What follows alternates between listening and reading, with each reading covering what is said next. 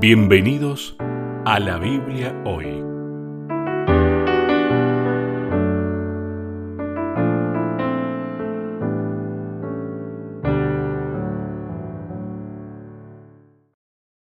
Un gusto en saludarlos, un nuevo encuentro para la Biblia hoy. Eh, ¿Cómo estás, Sebastián? Mucho tiempo sin verte. Hola Oscar, qué, qué alegría saludarte a través de la virtualidad. Es un placer realmente estar en esta semana este, compartiendo la Biblia, este lindo programa que semana a semana hacemos con, con Lucho, que me imagino andará disfrutando de sus vacaciones. Está por el sur, así que le mandamos un gran saludo. Sí, la, semana pasada, Oscar, tuve el privilegio de grabar el programa con, con Lucho a orillas del lago Nahuel Huapi, a unos escasos 20 uh. metros del lago. Disfrutamos de un día, un solo día nada más estuvimos juntos. Yo después volví a, mi lugar de trabajo habitual y él se quedaba un par de días más y tuvo la suerte, la bendición que al segundo o tercer día cayó una linda nevada en aquella zona cercana a Villa Langostura y me daba un poquito de envidia verlo a Lucho ahí con, con esas fotos eh, de, todo el paisaje nevado, pero contento de que él pueda disfrutar sus merecidas vacaciones. Muy bien, eh, ¿tenemos algunos saludos, algún mensaje que poder compartir eh, en este momento, en esta cuarta lección de este último cuatrimestre del año, trimestre del año? Como es habitual, siempre hay personas que nos escriben. En este caso le mando un saludo grande a Yolanda, nos escribe desde Colombia, ella gentilmente este, manda mensajes. Lo mismo a Mauricio, Mauricio nos escribe desde este, Montevideo. Uruguay. Mauricio es un oyente ya del programa y esta semana estuvo compartiendo algunos mensajes muy lindos, alentadores. También le escribo, le, mando un saludo, perdona, a Guillermo, el desde Chile, desde Los Ángeles, también fiel oyente del programa. Y tenía uno más por aquí también, ¿eh? dame un segundito que ya te lo voy a compartir. María, desde Misiones, desde Misiones Argentina, también se tomaba la molestia de escribirnos, en este caso a través de Instagram. Hay algunas personas que nos buscan en Instagram, hay otros que a través de YouTube, hay otros que nos buscan en Facebook. Hoy las redes sociales nos permiten estar conectados desde cualquier parte del mundo y entablar esta relación. Así que un saludo grande para toda la inmensa familia que tenemos en toda Sudamérica con este lindo programa. Hermosa oportunidad y responsabilidad a la vez para nosotros, ¿no, Sebastián?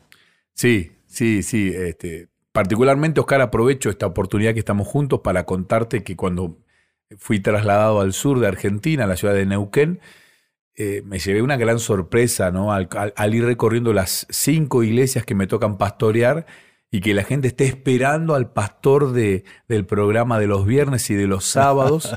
Este, bueno. Me da cierta vergüenza, pero hay personas que, que, bueno, me pedían por favor que, le mostrara una foto a Lucho, a ver cómo es Lucho. Uh. Y bueno, te, te, cuento un detalle más. La semana pasada, cuando fuimos a, el campamento de Peumayén, donde la iglesia adventista del séptimo día tiene un predio hermoso allí aquí en el sur de Argentina, el cuidador se llama Eloy. Y Eloy estaba junto a, su esposa y cuando me reciben, yo había hecho la reserva, ¿no? Y me dice, ¿le puedo hacer una pregunta? Sí, le digo. ¿Usted es el pastor Sebastián Martínez? Sí, le digo yo. O sea, y me dice, no, pero usted es el que hace el programa en la radio porque yo lo escucho. Él está a unos kilómetros de, de Villa Langostura y me dice, ustedes son mi iglesia. Yo todos los sábados eh, hago escuela sabática escuchándolo a ustedes. Y yo le digo, mira, mañana, mañana viene Lucho. Y él no lo podía, se emocionó hasta las lágrimas. Claro, la reserva no estaba a nombre de Lucho, estaba a nombre de Susana, la esposa de Lucho. Claro. Entonces él no relacionó. Y al otro día, por supuesto, lo recibió a Lucho, lo abrazó, este, bueno, alguna que otra foto. Eh, pero uno le siente, siente vergüenza, ¿no? Este, porque no, no está preparado para eso. Eh, pero sí es una realidad que, acompañamos a muchas personas en este programa que ni imaginamos que, lo hacemos. Muy bien, y teniendo en cuenta esto, eh, tenemos la linda posibilidad de meternos y profundizarnos aún más eh, en este libro de Deuteronomios, un libro que tiene sus perlas, en cada lección creo que vamos a ir descubriendo cosas y la necesidad de seguir investigando, Sebastián. Esta semana el título es Amarás al Señor tu Dios. Un título eh, excelente, un título que, a ver, esta semana me conmovió este, el estudio de, la lección, de este librito que nosotros vamos este, estudiando tres meses, en los que profundizamos sobre alguna temática. Y el texto bíblico está en Deuteronomio capítulo 6, versículo 5, y amarás a Jehová tu Dios de todo tu corazón y de toda tu alma y con todas tus fuerzas. Y este texto bíblico, esta porción de la Biblia, eh, es eh, lo que se conoce comúnmente como la, la Shema, que es una oración del de, pueblo judío, la Shema que se transforma como en un rezo que para los judíos es casi una obligación decirla de memoria dos veces al día. También es, importante decirla cuando uno va a dormir. Y, también es importante decirla cuando uno presiente o, está pensando que tal vez pase al descanso. Cuando uno está cerca de la muerte, el judío la recita. También se recita cuando se está terminando el Shabbat, el sábado, el descanso. Y también se recita cuando se termina el día más importante de la comunidad judía. Estoy hablando del Yom Kippur, el día de la expiación. Eh, ese día que está más o menos en, el mes de septiembre nuestro, a mitad del mes de septiembre. E, ese día, que es el más importante del calendario y de las fechas del pueblo judío, se culmina esta fiesta por el perdón, por la misericordia, por el perdón de los pecados, con la lectura o, o se recita en realidad esta oración que es la Shema, que dice más o menos así, dice Shema Israel Adonai Elohim Adonai Ehak. O sea, significa eh, para nosotros, oye Israel, Adonai es nuestro Dios, Adonai es uno. Eh, Adonai es uno. Y ya comenzar con esto, oye, y, de paso de otra curiosidad, ¿no? Cuando el judío recita la Shema, lo hace tapándose los ojos eh, queriendo que nada lo, lo, moleste, eh, que, que, nada se interponga entre él y, Dios, Jehová, Elohim. O sea, es un, texto, un, verso, un, recitado tan profundo para el pueblo judío que ellos se tapan los ojos para que nada, nada, eh, nada en la visual. Nada los distraiga. Exactamente, que la concentración sea pura y exclusivamente con, con Dios. Y hay una profundidad de conceptos teológicos en estos versículos que realmente hacemos bien en leerlos. Es más, yo me, propuse hasta recitarlo todos los días. No tengo ascendencia judía, claramente eh, no lo soy.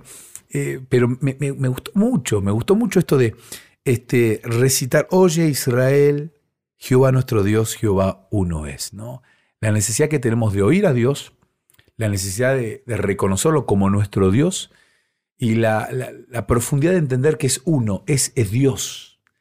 E, es Dios, es completamente Dios. Y es tan importante que el mismísimo Jesús, cuando en algún momento se le cuestiona esto de los mandamientos, él se para, reflexiona y recita esta porción de la Biblia como el mandamiento más importante de todos. Por eso es, es importante esto de amarás al Señor tu Dios.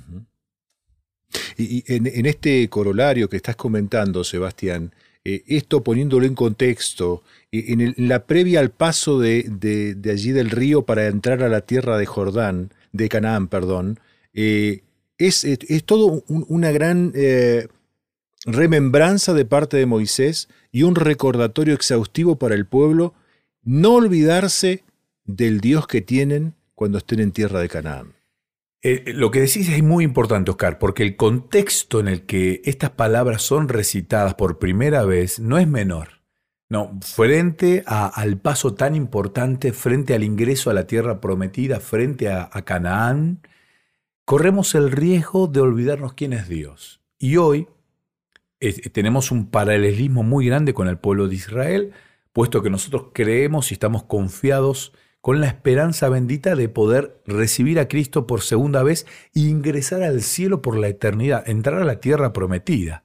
Estamos en la misma situación y podemos tener el problemita de confundirnos y creer que eh, hay varios dioses. Y esto de repetir, de oír, de, repetirlo diariamente, después vamos a hablar un poquito de esto, el tema de que Dios es Dios, es uno y es un Dios todopoderoso y amoroso, realmente nos hace muy bien, ¿no? Para no distraernos con un montón de cosas que hay a nuestro alrededor. Y, digo distraernos cuando hablo de películas, de música, de costumbres, de falsos ídolos que la sociedad nos va imponiendo. El dinero, por ejemplo. Eh, Sebastián, eh, trayéndolo a, nuestros tiempos, y yo pensaba, ¿no? Esta, esta relación del absoluto que en Occidente nos cuesta mucho pensar en absoluto. Eh, nos invadió el relativismo puro. Entonces, eh, ¿cómo choca esta idea de Dios uno es en absoluto contra el relativismo cultural que establecemos desde Occidente? ¿Cuánto daño ¿no? este, ha hecho Satanás al, al introducir esta idea del relativismo? No todo es relativo. Ah, bueno, bueno, vos crees esto de Dios, eh, pero es tu creencia, la mía es diferente. Eh, esta semana estoy compartiendo una, una, semana de oración en el nivel primario del colegio aquí en Neuquén. Eh, en triple turno, hacemos un turno bien tempranito, 7.30, después otro con los más chiquitos, a media mañana con los del jardín de infantes y después con el turno tarde. Y el otro día un, un jovencito, te estoy hablando de un niño de a ver, estoy hablando de cuarto grado, quinto grado, o sea, estamos hablando de 10, 11 años, me planteó la idea de la creación. Me dice, yo, no creo. Bueno, yo le leo la Biblia y me dice, está bien, vos crees en eso. Yo no creo en eso. Yo creo en, en que la evolución hizo que nosotros seamos quienes somos. Y, estar frente a un jovencito, un niño, que te plantea esta idea que es profunda, ¿no? Y que él formuló a través de escuchar, de ver a los adultos nos hace darnos cuenta de lo relativo que es el mundo hoy en, todas las enseñanzas, doctrinas, en todas las ideas. Y esto de relativizar un montón de cuestiones tan importantes nos ha hecho un daño tremendo. Por eso, esta idea de reconocer a Dios como Dios, que Él es Dios y que es uno y que es creador, porque de esto habla la Shema, ¿no? Eh, Dios es un creador, es, es, un redentor y un libertador estas tres condiciones que tiene Dios, eh, realmente me dan esperanza, algo que el relativismo no tiene. Porque el relativismo, o sea, todo es relativo, sí, pero no hay algo más allá, no, no existe mm. la esperanza como tal. El otro día escuchaba una de esas charlas famosas que hace un banco europeo, este, que, que sienta generalmente a un especialista frente a un periodista que le va haciendo algunas preguntas. Escuchaba una psiquiatra, una charla profunda, pero muy profunda, ¿eh? y ella hablaba de eh, la capacidad que tiene el ser humano que tiene esperanza. Dice, quien tiene esperanza vive mejor, vive más, se enferma menos, tiene una mejor calidad de vida. Quien tiene una creencia y vive en base a esa creencia, por supuesto que tiene una mejor vida. Y estoy hablando de una científica que, no tiene convicciones cristianas. Sin embargo, eh, es innegable ante la ciencia que aquellos que compartimos esperanza, que aquellos que tenemos una convicción religiosa, tenemos una mejor calidad de vida. Por eso, acercarnos a Dios con el oído bien atento eh, y con esta necesidad de oírlo nos hace realmente muy bien. Si te parece, Sebastián, hacemos la primera pausa y ya volvemos con este tema tan interesante aquí en la Biblia hoy.